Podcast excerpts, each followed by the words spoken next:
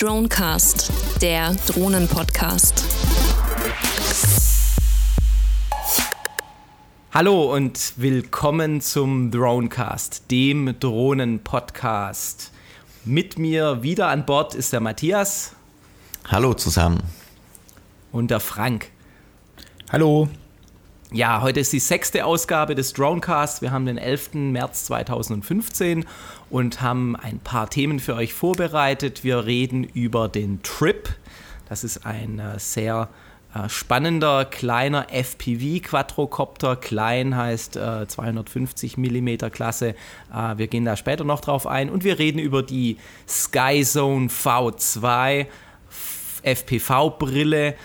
Frank hat ein solches Exemplar äh, ergattern können und wir haben die ersten Eindrücke gesammelt. Ähm, bevor wir jetzt auch inhaltlich in diese Themen starten, noch ein kleiner Hinweis. Ähm, wir freuen uns sehr und an der Stelle auch nochmal vielen herzlichen Dank an die Pforzheimer Zeitung, äh, die über den Matthias und den Frank und mich einen Artikel verfasst hat. Und darin geht es ganz generell um Drohnen und um das Thema, das uns auch hier in dem Podcast begleitet, nämlich was mit den Drohnen ähm, alles so anzustellen ist aus dem Hobbypart. Und äh, wir waren da, wie gesagt, äh, schön ähm, in der Samstagsausgabe äh, nochmal gecovert mit diesen Themen und werden dann auch diesen Artikel nochmal sehr gerne verlinken für den, äh, den es interessiert. Äh, der kann diesen Artikel dann auch nochmal nachlesen. Nochmals vielen Dank an die Pforzheimer Zeitung. Ja, dann steigen wir ein in ähm, das Thema Trip äh, als äh, Produktdokumentation äh, und Produktreview. Wir werden ein bisschen drüber sprechen, ähm, was das äh, Teil so kann. Aber bevor wir auf die Features eingehen, mal generell, Matthias und Frank, ihr beide habt ja jeweils einen dieser Trips aufgebaut mit ein bisschen unterschiedlichen Konfigurationen. Äh, was war denn, äh, Matthias, dein erster Eindruck, als du die Verpackung des Trips geöffnet hattest? Also der Trip fällt natürlich dadurch auf, dass er zunächst mal sehr, sehr leicht ist. Ich glaube, der Rahmen an sich ähm, das Basisframe wiegt nur 18 Gramm. Das ähm, fühlt sich an wie Luft. Du hast erstmal nichts in der Hand, kommt durch die ähm, ja doch kompakte Bauweise, durch den Schaumstoff, der da zwischen die beiden Platten geklebt wurde. Und dadurch mein Eindruck, mein erster Eindruck sehr gut. Der bestätigt sich auch weiterhin. Aber vielleicht hat Frank hier auch noch ein, zwei Ergänzungen. Ja, ich kann eigentlich nicht viel hinzuzufügen, äh, sondern wie du schon sagtest, die Verarbeitung, die ist äh, rundum gelungen. Die Carbonkanten, die sind jetzt nicht äh, messerscharf. Äh, klar könnte man vielleicht noch etwas mehr entgraten, aber vielleicht ist da auch der Anspruch von mir etwas zu hoch. Aus funktionaler Sicht gibt es überhaupt nichts zu bemängeln an dem Trip.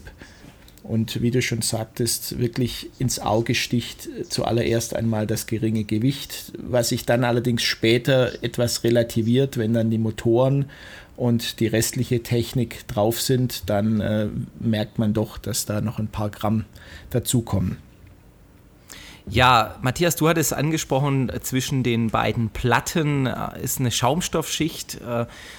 Die, die Platten bestehen ja aus Kohlefaser und äh, diese Kohlefaserplatten sind äh, geschnitten oder lasergeschnitten worden, sehr präzise, wie äh, ihr auch beide sagt. An der Stelle sollten wir erwähnen, ähm, wer dieses äh, Produkt und diesen Bausatz überhaupt herstellt. Das ist eine Company, ähm, die über das Internet dann auch diesen Bausatz vertreibt. Die nennt sich iFly ähm, und die Website ist ifly.info. Ähm, wir hatten äh, ganz regulär die beiden Trips dort bestellt, einfach weil wir auch über die ähm, Szene und die insbesondere Racing-Szene ähm, auf genau diesen sehr, sehr leichten Frame aufmerksam gemacht wurden. Ähm, was ist euch beiden denn aufgefallen beim Aufbau? Jetzt habt ihr den dann vor euch liegen gehabt. Ähm, der ist sehr, sehr klein. Äh, muss man da auf was Bestimmtes achten? Und vielleicht auch die Frage, Frank, äh, welche Skills muss man denn mitbringen, um mit so einem Trip dann wirklich ins Rennen gehen zu können? Ja, Skills, äh, denke ich, sind erstmal nebensächlich. Zuallererst sollte man Geduld mitbringen und nämlich die Geduld dazu nutzen, sich die Aufbauanleitung genau anzugucken und äh, vielleicht nicht, wie ich das getan habe, gleich loszulegen.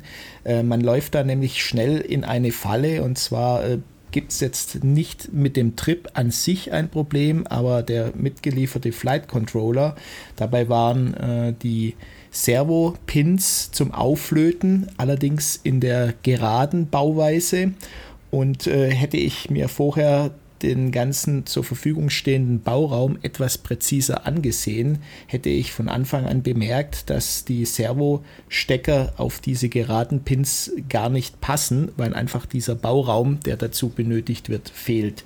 Insofern, äh, was muss man mitbringen? Wie gesagt, Geduld und am besten, man fängt an, äh, in Lego-Manier das Ganze erstmal zusammenzustecken, grob, um zu sehen, wie eben die, die zur, verfügbar, äh, zur Verfügung stehenden Rauminhalte sind und äh, ja, äh, überlegt sich dann genau, wie man seine Kabelführung für die Systeme und so weiter wählt. Genau, vielleicht äh, erklären wir den Hörern auch nochmal, was die Systeme denn sind. Was, was muss denn alles aufgebaut werden und was kommt äh, in, vielleicht auch in dem Bundle, ähm, das ein iFly angeboten wird. Äh, ich denke, wir haben, ihr, ihr, habt ja beide dieses Firefly oder Firestarter Bundle gekauft. Ähm, welche Komponenten sind es denn, Matthias? Also zunächst mal ist der Basisframe dabei, vier Motoren, vier Regler und ähm, der Flight Controller, der eben in unserem Fall der Flip, das Flip 32 Board darstellt. Dazu benötigt es noch ein Kleinteileset, das musst du extra kaufen. Ähm, wir haben uns jetzt auch nochmal entschieden für eine LiPo-Akkuhalterung und eine spezielle Kamerahalterung. In meinem Fall habe ich mir äh, die Möbius als FPV-Kamera ähm, ausgesucht und, oder hatte die eben schon und habe mir dann auch die Kamerahalterung für die Möbius äh, hier direkt mitbestellt. Das ist ein relativ pfiffiges Set, sehr cool ausgeklügelt, sehr wirklich ausgetüftelt. Ähm, passt alles ziemlich gut ineinander. Ähm, man muss sich lediglich Gedanken machen, wo bringe ich jetzt die Kamera an, möchte ich die oben am Frame, unten an der Akkuhalterung dann befestigen. Da gibt es mehrere Möglichkeiten. Ähm, hat mir wirklich gut gefallen, wie das Ganze designt war. So bleibt es im Endeffekt dir überlassen, wo oder wie du deinen Trip individuell gestalten möchtest. Okay, dann halte ich da nochmal fest. Also bevor man auch wirklich starten kann mit dem Trip, muss neben dem äh, Bundle, neben, neben eben diesem Firestarter Bundle, nur noch ein Akku gekauft werden. Der ist nämlich da nicht mit dabei. Propeller müssen noch gekauft werden, die sind auch nicht mit dabei. Und natürlich ganz obligatorisch ein Empfänger für die ähm, für, für die Funkübertragung der Fernsteuerung ähm, muss auch noch mit, auf, ja, mit eingebracht werden ins System, aber dann sind alle Komponent, Komponenten da, um ähm, letztendlich auch durchzustarten. Ja, Gut. Empfänger, entsprechende Kabel und ähm, eben noch den Anschluss für den Akku, das war auch nicht dabei. Aber ich denke, ähm, das wird der ein oder andere Modellbauer dann doch auch noch mal zu Hause irgendwo im Lager finden. Genau, dann käme noch Schrumpfschlauch, Lötzinn und obligatorisch der Lötkolben hinzu, weil es sind doch einige Kabelverbindungen, die in dem Fall gelötet werden müssen.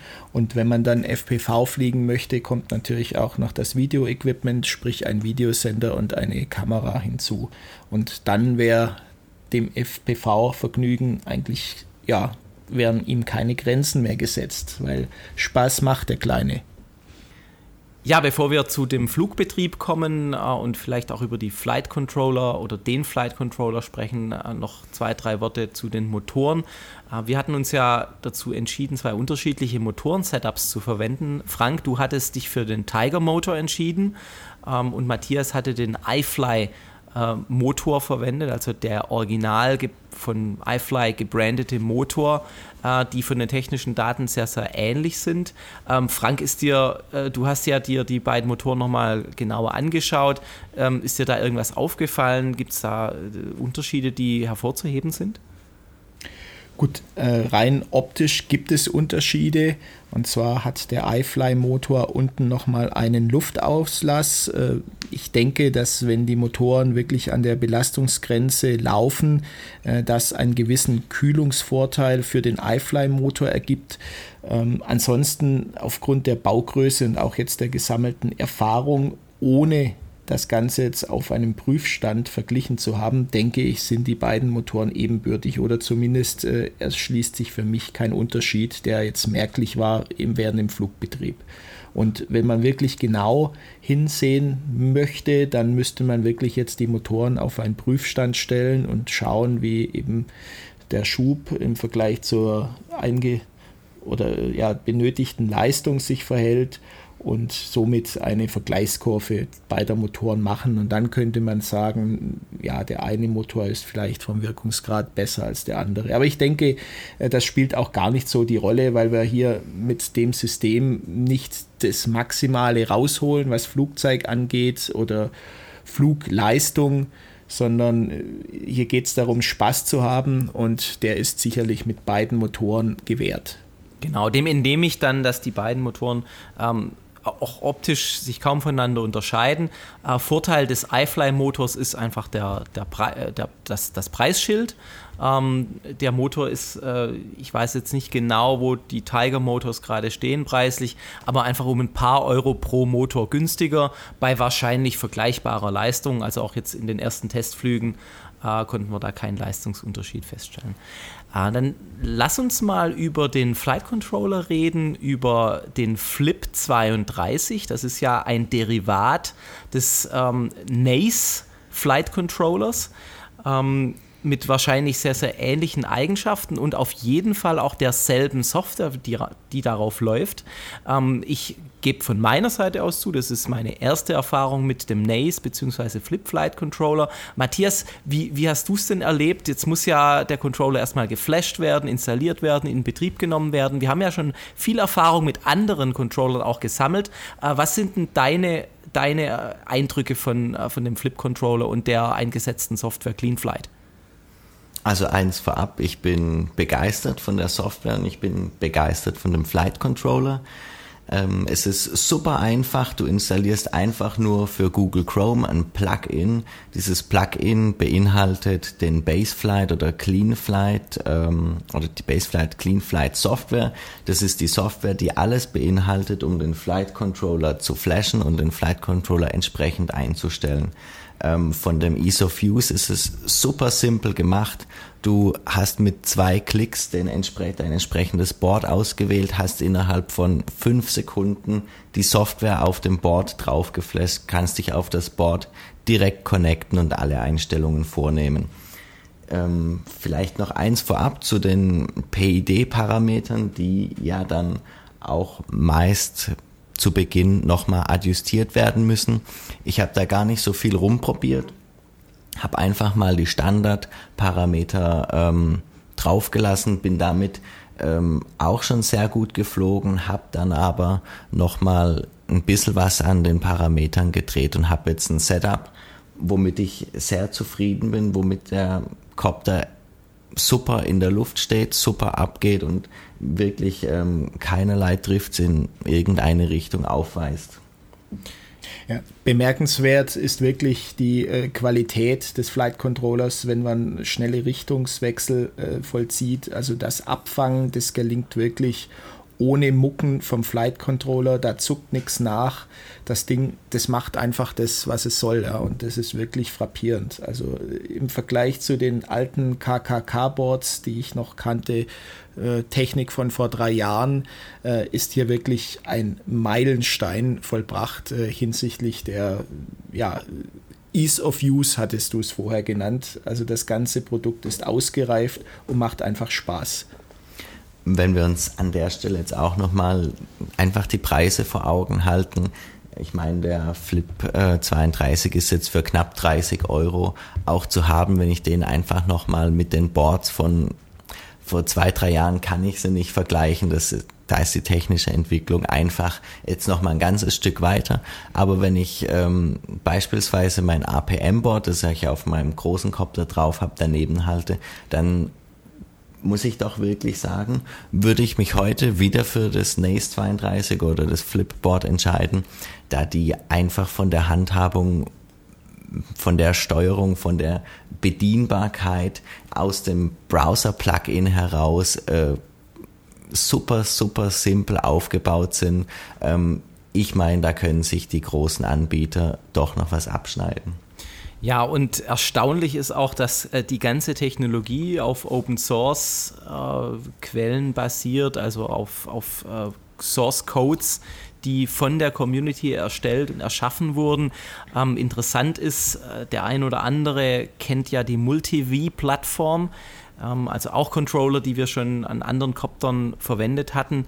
Ähm, und die NACE 32, Flip 32 ähm, ist eben ein, ein Spin-off, ein Derivat, der, äh, die, die grundsätzlich auf der Software von Multivi basieren, aber einen anderen Hauptprozessor haben. Ähm, während die Multivi Boards ja in der Regel Atmel-Prozessoren haben, ähm, sind dann die NACE und Flip 32 und das ist jetzt natürlich ein, ein, ein, äh, erstmal ein Detail, aber das kann noch wichtig werden, wenn es dann um Erweiterungen geht. Ähm, basieren die auf STM-Prozessoren mit 32 Bit, die sind wesentlich leistungsstärker und schneller und was mir so beim Recherchieren dann auch aufgefallen ist in der Community, ist wirklich die Erweiterbarkeit äh, dieser Boards. Ähm, wir hatten mal äh, kurz in einer letzten Sendungen so ein ähm, Immersion RC Quadcopter angesprochen, gesprochen, der jetzt eine tolle Beleuchtungssystematik hatte. Äh, da können die Farben der, der Rückbeleuchtungen irgendwie für äh, geschwindigkeitsabhängig oder, oder für bestimmte Manöver geändert werden. Und in dem Source Code der CleanFlight Software, die ihr beide jetzt ja auf eurem Copter habt, ist schon vorgesehen, dass über eine bestimmte Schnittstelle RGB-LEDs angeschlossen werden können und ähm, dann auch so wie bei diesem kommerziellen Produkt äh, von Immersion RC, also so einem Ready-to-Fly-Produkt, ähm, dann selbst programmiert diese RGB-LEDs angesteuert werden direkt über den Flight Controller. Und das sind einfach so ein paar kleine, aber feine Features, die klingen am Anfang mal vielleicht nerdig, ähm, werden aber äh, dann auch die, die Entwicklung dieser ganzen Technologien weiter äh, vorantreiben. Und das hat mich doch schon sehr fasziniert, wie, wie dann die Community auch gleich an die Erweiterbarkeit denkt. Ja, dann, ähm, Frank hat es ja schon angesprochen, so zum Flugbild. Äh, keine Mucken, hattest du gesagt, der bleibt stabil auf der Stelle stehen. Äh, wir waren ja beide am, ähm, oder wir waren zu dritt am Samstag auf äh, unserer Wiese draußen und hatten äh, die ersten Testflüge absolviert, auch mit FPV-Equipment. Äh, äh, möchtet ihr noch was sagen zur Flugstabilität generell oder zur Performance der Copter? Was war da euer Eindruck? Frank? Ja, ich hatte es ja schon angesprochen. Also was mich äh, zuallererst äh, überrascht hat, war eben die Flugstabilität. Ich hatte da am Samstag auch noch meinen alten Quadrocopter eben einen selbstgebauten aus Aluminiumstangen, ja, ge, gebastelter, muss man sagen, Quadrocopter mit einem KKK-Board dabei und da der Wind leicht böig war, hat man da schon einfach gemerkt, da war Unruhe im Gebälk, äh, der Quadrocopter stand nicht wirklich still in der Luft und äh, verglichen dann nach mit dem Trip und dem Flip 32 Controller, das war ein Unterschied wie Tag und Nacht. Und äh, wie ich es auch schon angesprochen habe, die dynamischen Manöver sind einfach flüssig, die sind rund. Äh, man steuert und der, der Trip folgt einem wirklich auf die Eingabe des Steuerknüppels. Und das fand ich wirklich faszinierend. Matthias, was waren deine Eindrücke? Also ich war zunächst mal sehr begeistert davon, dass der Copter ja ohne weitere Einstellung einfach bombenfest in der Luft steht. Das brauchst du jetzt für das FPV Racing nicht direkt, hat mich aber doch sehr positiv überrascht, weil ich das von dem kleinen Board nicht erwartet habe. Weiter ist mir auch positiv aufgefallen, dass du absolut kein Downwash hast, wenn du aus großer Höhe relativ äh, zackig nach unten fliegst, ohne jetzt da eine Flugrichtungsänderung vorzunehmen. Du äh, kannst praktisch auf der Stelle ohne ja, allzu große Mucken da auch locker mal 10, 20 Meter schnell nach unten sinken. Das waren zwei Sachen, die haben mich echt äh, ganz positiv überrascht. Hätte ich nicht damit gerechnet. Ja, jetzt durfte ich ja mit äh, euren Trips auch noch ein bisschen Spaß haben und durch die Gegend fliegen, auch im FPV-Mode. Was mir eben noch aufgefallen ist im Vergleich, im direkten Vergleich zu meinem 250er Racecopter. Ähm, ich hatte ja in einer der letzten Sendungen auch erwähnt, dass ich einen Hobby King Frame in der 250er Klasse habe, auch mit den gleichen ähm, Motoren, den Tiger Motors, die Frank auf sein, seinem Trip verbaut hatte. Und ähm, da ist im direkten Flugvergleich mir schon aufgefallen, dass das massive Drehmoment, das dann direkt in Steigleistung umgesetzt wird, ähm, nochmal eine ganz andere Klasse darstellt im Vergleich eben zu meinem Copter. Ich habe die beiden mal gewogen. Ich äh, meine mich jetzt noch daran zu erinnern, der, der Trip wiegt um die 350 Gramm inklusive Batterie, 1300 Milliampere-Stunden. Ähm, und mein ähm, mein Hobby King Copter, der wiegt um die 500 Gramm. Ähm, also der Gewichtsunterschied klingt erstmal gering, aber bei genau diesen äh, Motorkonfigurationen macht es doch nochmal einen himmelweiten weiter Unterschied. Und ähm, jetzt haben wir noch keine Rennen geflogen und auch vielleicht nicht uns jetzt so direkt mit den extremen Manövern ähm, bei den Erstflügen befasst. Aber ich kann mir sehr gut vorstellen, dass der Trip in Sachen Performance, Flight Performance, ähm, die anderen Copter, die wir jetzt auch eben so kennen, deutlich überragt und, und äh, nochmal einen, einen, einen deutlichen Leistungsschub dann auch verspricht. Ja, äh, habt ihr sonst noch abschließend vielleicht so ein, so ein Fazit zum Trip, bevor wir zu der Sky Zone Brille übergehen? Äh, Matthias, äh, vielleicht auf, auf einer Notenskala, wo siehst du den Trip heute jetzt im Vergleich zu den 250ern Race-Coptern, die es sonst noch so draußen am Markt gibt? Also ich sehe den Trip auf jeden Fall in dem oberen Bereich. Ich bin eben noch am überlegen, ob ich ihm eine 1 bis 2 oder doch eine 2 geben soll. Aber ich tendiere ganz stark doch zu der 1 bis 2, wenn wir uns da mal an der Schulnotenskala orientieren. Ähm, einfach auch auf Basis des oder einfach aufgrund dessen, dass ich einfach die ganze Leistung noch gar nicht ausgereizt habe. Ich bin meist mit Halbgas oder mal Dreiviertelgas geflogen und ähm, der Trip ist einfach schon da über die Felder gefetzt. Ähm, es war wirklich, wirklich ein super Erlebnis. Ich kann es kaum erwarten, bis ich jetzt äh, die Tage das schöne Wetter wieder nutzen kann und ähm, meinen Trip wieder rausholen, um da noch ein paar FPV-Stunden zu sammeln. Frank, was ist dein Fazit? Ja, ich tue mir etwas schwer mit einer Schulnote, da mir einfach das Referenzsystem fehlt. Sprich, äh, ich habe keinen Vergleich zu anderen. Ich kann nur sagen, der macht ungemein viel Spaß. Was ich noch anmerken möchte, vielleicht haben wir das bisher noch nicht deutlich äh, betont. Aufgrund der Größe eignet sich äh, der Trip eigentlich nur für ein FPV-Fliegen. Ansonsten ist er aufgrund der Silhouette und ja eben sehr schlecht erkennbar. Von der Lageerkennung will ich mal gar nicht sprechen. Also wenn der Trip 100 äh, Meter weg ist, sieht man nur noch einen Punkt. Bei 50 Meter äh, wird der Punkt größer und vielleicht bis 20 Meter kann man ihn äh, wirklich optisch fliegen. Das heißt, das Gerät ist dafür bestimmt, wirklich FPV-Races zu machen und da funktioniert er einfach hervorragend. Soweit mein Urteil.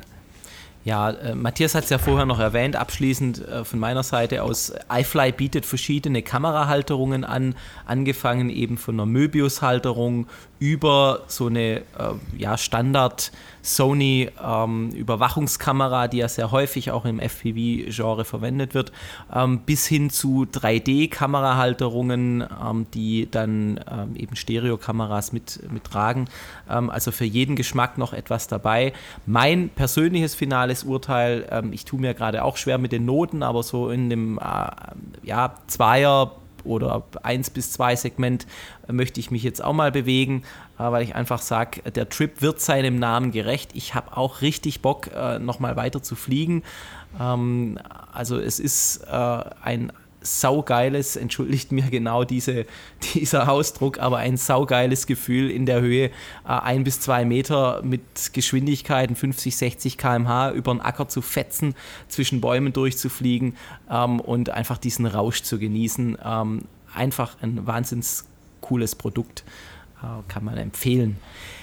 Gut, dann gehen wir weiter. Ähm, angekündigt war es, dass wir noch über die Skyzone V2 sprechen, eine sehr neue ähm, FPV-Brille. Die Skyzone V1 ist ja schon seit etwas über einem Jahr auf dem Markt. Bei der Version 2 hat sich technisch ein wenig was geändert. Frank, du hast die Brille gekauft. Was ist denn jetzt auch in dem Bundle, äh, das du aus China, meine ich, bestellt hattest, mit dabei gewesen und, und wo liegen denn so mal die Grundfeatures? Ja, zuerst muss ich dich leider noch mal kurz korrigieren. Äh, die Skyzone V2 ist eigentlich die alte Brille. Es gab äh, zwei verschiedene Versionen der Ursprungsbrille.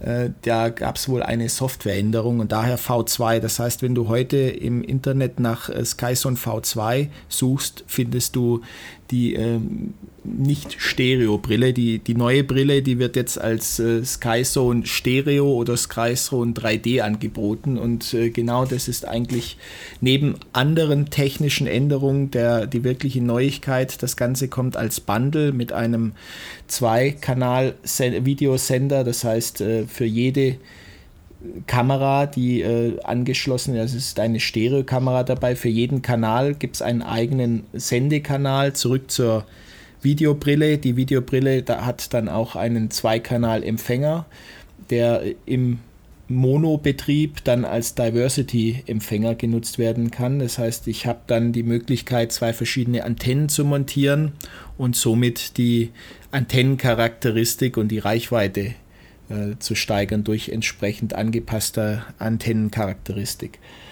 Äh, jetzt, du hattest mich nach dem ersten Eindruck gefragt. Also ich habe auch hier wenig Vergleich. Ich kenne jetzt eure Brillen, die Fat Shark Dominator, die der Matthias hat und äh, deine Fat Shark, äh, ich weiß gar nicht, wie dieses Modell heißt, also die Ur Fat Shark. Ähm, ja, vom Bild denke ich, ist die Skyzone einfach äh, etwas schärfer aufgelöst. Äh, die hat auch ein anderes Videoformat. Äh, die hat ein WVGA-Format, das heißt, das ist eben ein, ja, es ist 16 zu 9 Bild, auf jeden Fall ein Breitbildformat und dadurch entsteht ein anderer Eindruck in der Luft. Ähm, ob der jetzt dem eigentlichen Sehen ohne Brille näher kommt oder nicht, das sei mal dahingestellt. Also für mich funktioniert das sehr gut und ich habe ein gutes Raumgefühl damit. Ähm, was ich jetzt nicht so gut fand, war die mitgelieferte Stereokamera. Also die äh, Stereokamera lässt sich leider parametermäßig nicht irgendwie einstellen. Und das macht sich da bemerkbar, wenn es eben starke Hell-Dunkel-Wechsel gibt. Und die hat man nun mal, wenn man in der Luft äh, fliegt. Sobald man eben in den Bereich der Sonne kommt, äh, wird das Bild sehr schnell ganz weiß und beim Herausfliegen aus äh, dem hellen Bereich säuft, säuft das Bild erstmal ab und dunkelt zu stark nach. Und im Vergleich zu der 600 äh, TV-Line Sony-Kamera, die jetzt auf dem Trip montiert ist, ähm, sehe ich da einen deutlichen Unterschied und das wäre eigentlich auch der Hauptkritikpunkt an dem Set. Was mich noch stört, äh, der Passsitz, aber das ist individuell, also mich drückt die Brille etwas auf der Nase. Ja, aber ansonsten denke ich ein hervorragendes Set und äh, aufgrund des Diversity-Empfängers auch äh, wirklich zu empfehlen, da es eine sehr saubere Bildübertragung gewährleistet. Matthias, du hast die Brille dir ja auch nochmal angeschaut und äh, schon sehr viel Erfahrung mit einer Fat Shark. Wie siehst du die Sky Zone im direkten Vergleich, vielleicht auch zu deiner Fat Shark? Also vorab, ich bin mit meiner Fat Shark sehr zufrieden. Die Sky Zone liefert gerade was äh, den 2D-Bereich angeht nochmal ein deutlich besseres und deutlich schärferes Bild. Das muss ich äh, an der Stelle eingestehen. Das bringt zum einen aus meiner Sicht jetzt auch nochmal die Neuentwicklung. Ich habe meine ähm, Brille nun knapp anderthalb, zwei Jahre. Das heißt, in der Zeit hat sich dann doch etwas getan, was ja natürlich auch erfreulich ist. Ich hatte nicht die Möglichkeit, jetzt auch nochmal das Stereo- oder 3D-Bild zu testen. Frank, so wie du das berichtet hast, ähm, macht das wohl keinen Sinn ähm, zur Passform der Brille, da kann ich mich auch nochmal anschließen. Die hat auch mich etwas auf der Nase gedrückt. Seitlich die, ähm, Schaumgummis oder der Schaumstoff, der da angebracht ist, um eben das Auge komplett abzudunkeln, hat eigentlich relativ gut abgeschlossen. Nichtsdestotrotz fand ich oder finde ich die Passform der Fat Shark doch nochmal ein bisschen ergonomischer, passt auf mein Gesicht doch ein bisschen besser drauf. Ja, ich möchte noch ein paar Features auch ergänzen, ähm, was, was ich halt sehr cool an der Skyzone generell finde. Und ich meine, die erste Version hatte auch schon dieses Feature, ist die eingebaute Kamera innerhalb der Brille, ähm, die mit einem simplen Knopfdruck dann ähm, in den Videoscreen äh, das Geschehen vor der Brille letztendlich darstellt. Also ich muss die Brille nicht mehr absetzen, wenn ich mal schnell äh, mir irgendwas aus dem Werkzeugkasten holen möchte oder selbst den Akku wechseln möchte, ähm, sondern kann die Brille ständig auf der Nase halten und kann eben zwischen der Ansicht der Copterkamera und der Ansicht der, des Geschehens direkt vor der Brille aufgenommen über eben diese kleine Kamera, die vorne zwischen den Augen angebracht ist, hin und her schalten. Ein sehr pfiffiges Feature, ähm, das, äh, von dem ich auch schon jetzt im ersten Testbetrieb durchaus Gebrauch gemacht habe. Das zweite Feature, was äh, sich noch unterscheidet zu den Fatshark-Brillen, ist die, der eingebaute Videorekorder. Ähm, auch ein sehr pfiffiges Konzept. Also äh, man kann eine Micro-SD-Karte direkt in die Brille einstecken und mit einem simplen Knopfdruck die Aufnahme starten. Das ist für die ganzen FPV-Kollegen sicher äh, bekannt und äh, für die FPV-Hörer bekannt, ähm, dass ähm, wenn, wenn ein Modell verloren gehen würde, es immer sehr hilfreich ist, nochmal von den letzten Flugsekunden eine Aufnahme zu bekommen. Und wenn natürlich in dem Copter eine GoPro-Kamera montiert ist, ist es schön und gut, dass sie die Bilder aufnimmt. Aber wenn ich den Copter nicht mehr finde, dann komme ich da ja nicht mehr ran. Deshalb wird oft von der Ground Station aus, wenn ich jetzt keine Brille mit eingebautem Empfänger habe, äh, nochmal äh, eine, Aufnahme durchgeführt und in der späteren Auswertung kann diese Aufnahme wiederum helfen, den Kopter wiederzufinden, wenn er irgendwo in einem Feld oder im Waldgebiet äh, dann abgestürzt ist. Und dieses Feature bringt die Brille einfach mit, ähm, sehr schön integriert, auch ins Gehäuse. Insofern da auch nochmal von meiner Seite aus ein Pluspunkt. Und Frank, du hattest es angesprochen, die eingebauten Empfänger, die haben es mir persönlich nochmal angetan. Ähm, jetzt haben wir natürlich keine Tests gemacht, was die Reichweite angeht oder überhaupt die Empfangscharakteristik dieser, dieser eingebauten Empfänger in die Brille. Aber ich stelle mir ja mal vor, ähm, äh, wir, wir waren ja auch schon Skifahren oder Radfahren und hatten die Kopter mit dabei und da immer noch mal ein bisschen ein Kabelgeraffel, eine Groundstation, ähm, die wir dann noch mal anbringen mussten, bevor wir dann vielleicht auf dem Skigebiet auch mit dem Kopter starten konnten. Und das ist jetzt halt bei dieser äh, All-in-One-Solution, so nenne ich jetzt mal die Sky Zone, ähm, alles geregelt. Ich ziehe nur noch die Brille auf, ähm, steck äh, den, den Akku in den Kopter ein, nehme die Fernsteuerung in die Hand und es geht los, ohne weitere Kabel und, äh, und sonstigen Aufbauten. Und das ist ähm, insbesondere für solche Outdoor-Anwendungen, wo es auch darum geht, mal schnell einen Kopter rauszuholen, mal schnell eine FPV-Aufnahme zu machen oder auch nur irgendeinen schönen Race zu machen, ähm, dann, dann doch ein echter Vorteil. Ja, habt ihr noch weiterführende Kommentare auch zur Brille? Ähm, generell nochmal im, im, im Rundumvergleich. Frank, über den Preis hatten wir, glaube ich, noch nicht gesprochen. Gut, die Brille kostet zurzeit äh, 529 Dollar und so äh, ist sie auch weiterhin bei Foxtech drin. Das heißt, äh, das macht das Ganze verglichen mit einer Fat Shark natürlich etwas teurer. Matthias, hast du noch einen abschließenden Kommentar für, für die Brille? Abschließend freue ich mich schon auf unsere nächsten Trips und zwar nicht nur mit dem Trip, sondern auch mit den Schienen, mit unseren Mountainbikes irgendwo äh, den Berg hinauf, vor allem mit der Skyzone. Tommy, du hattest es angesprochen, durch die eingebauten Empfänger müssen wir nicht mehr ganz so viel ähm, an Gepäck mitnehmen, um dann auch in außergewöhnlichen Situationen, außergewöhnlichen Orten FPV fliegen zu können. Genau, und ähm, ich hatte dich jetzt nach einem abschließenden Kommentar gefragt ähm, und darum gebeten, mir fällt noch ein Feature ein, das wir vergessen hatten, das ich der Vollständigkeit halber hier noch erwähnt wissen möchte.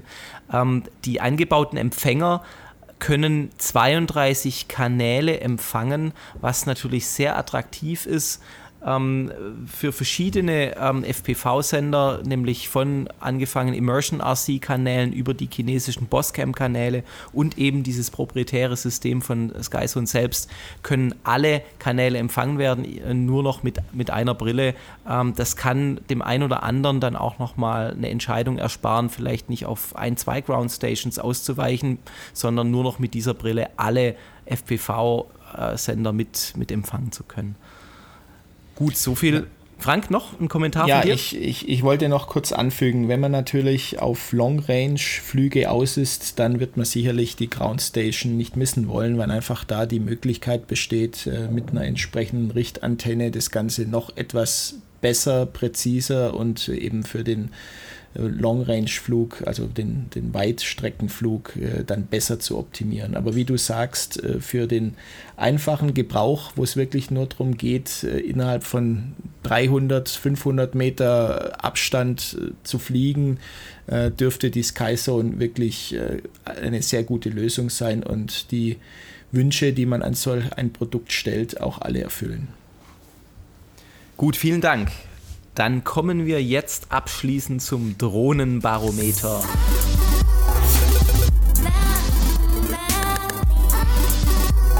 Das Drohnenbarometer. Und die Frage an den Matthias, ähm, du hattest jetzt am Wochenende ein bisschen äh, Maiden-Flight-Erfahrung. Äh, wo steht denn gerade dein Drohnenbarometer? Mein Drohnenbarometer ist heute sehr positiv gestimmt und zwar vergebe ich die acht Punkte. Das hängt schlicht und ergreifend damit zusammen, dass wir am ähm, Wochenende dann doch nochmal gemeinsam unsere Trips testen konnten, da auch nochmal etwas an FPV-Erfahrung gesammelt haben und es ja sehr viel Spaß gemacht hat und ich mich auf die nächsten guten Tage freue, an denen ich wieder den Trip auspacken kann und nochmal um die Ecken fetzen. Frank, was ist dein Status des Drohnenbarometers? Ja, ich schließe mich da dem Matthias an. Auch ich vergebe heute eine 8, weil äh, ich genauso angezündet bin äh, von der Euphorie des Trips. Und ja, da habe ich nicht viel hinzuzufügen dem Matthias. Auch ich freue mich auf die kommenden warmen Tage, äh, um weiterhin Spaß mit dem Fluggerät zu haben. Ja, dann schließe ich mich euch beiden langweiligerweise an und vergebe auch acht Punkte, weil die äh, Erstflüge mit dem Trip auch mir sehr, sehr viel Spaß gemacht hatten. Das verspricht äh, auch noch äh, mehr Spaß zu machen. Die zwei Punkte zur vollen Punktzahl der zehn, die fehlen noch einzig und allein, weil am Wochenende ähm, es noch ziemlich kalt war. Wir sind ja erst im März und äh, ich mich freue, wenn die Felder wieder grüner werden, alles schön aufblüht und dann äh, wirklich auch äh, die ganzen Rahmenbedingungen für die ja, FPV-Erlebnisse, die uns noch bevorstehen werden, dann äh, gegeben sind. Ich bedanke mich für die Sendung heute und ähm, sage nochmal äh, Tschüss aus Stuttgart und verabschiede mich damit. Und auch von mir ein Tschüss aus Pforzheim. Und von mir ein Tschüss aus Augsburg. Das war The Dronecast, der Drohnen-Podcast. Die Talkrunde für Informationen, News und Wissenswertes rund um unbemannte Flugsysteme in Hobby und Business. Für weitere Informationen und Feedback zum Podcast besuchen Sie uns auf www.thedronecast.de und folgen Sie uns auf Facebook.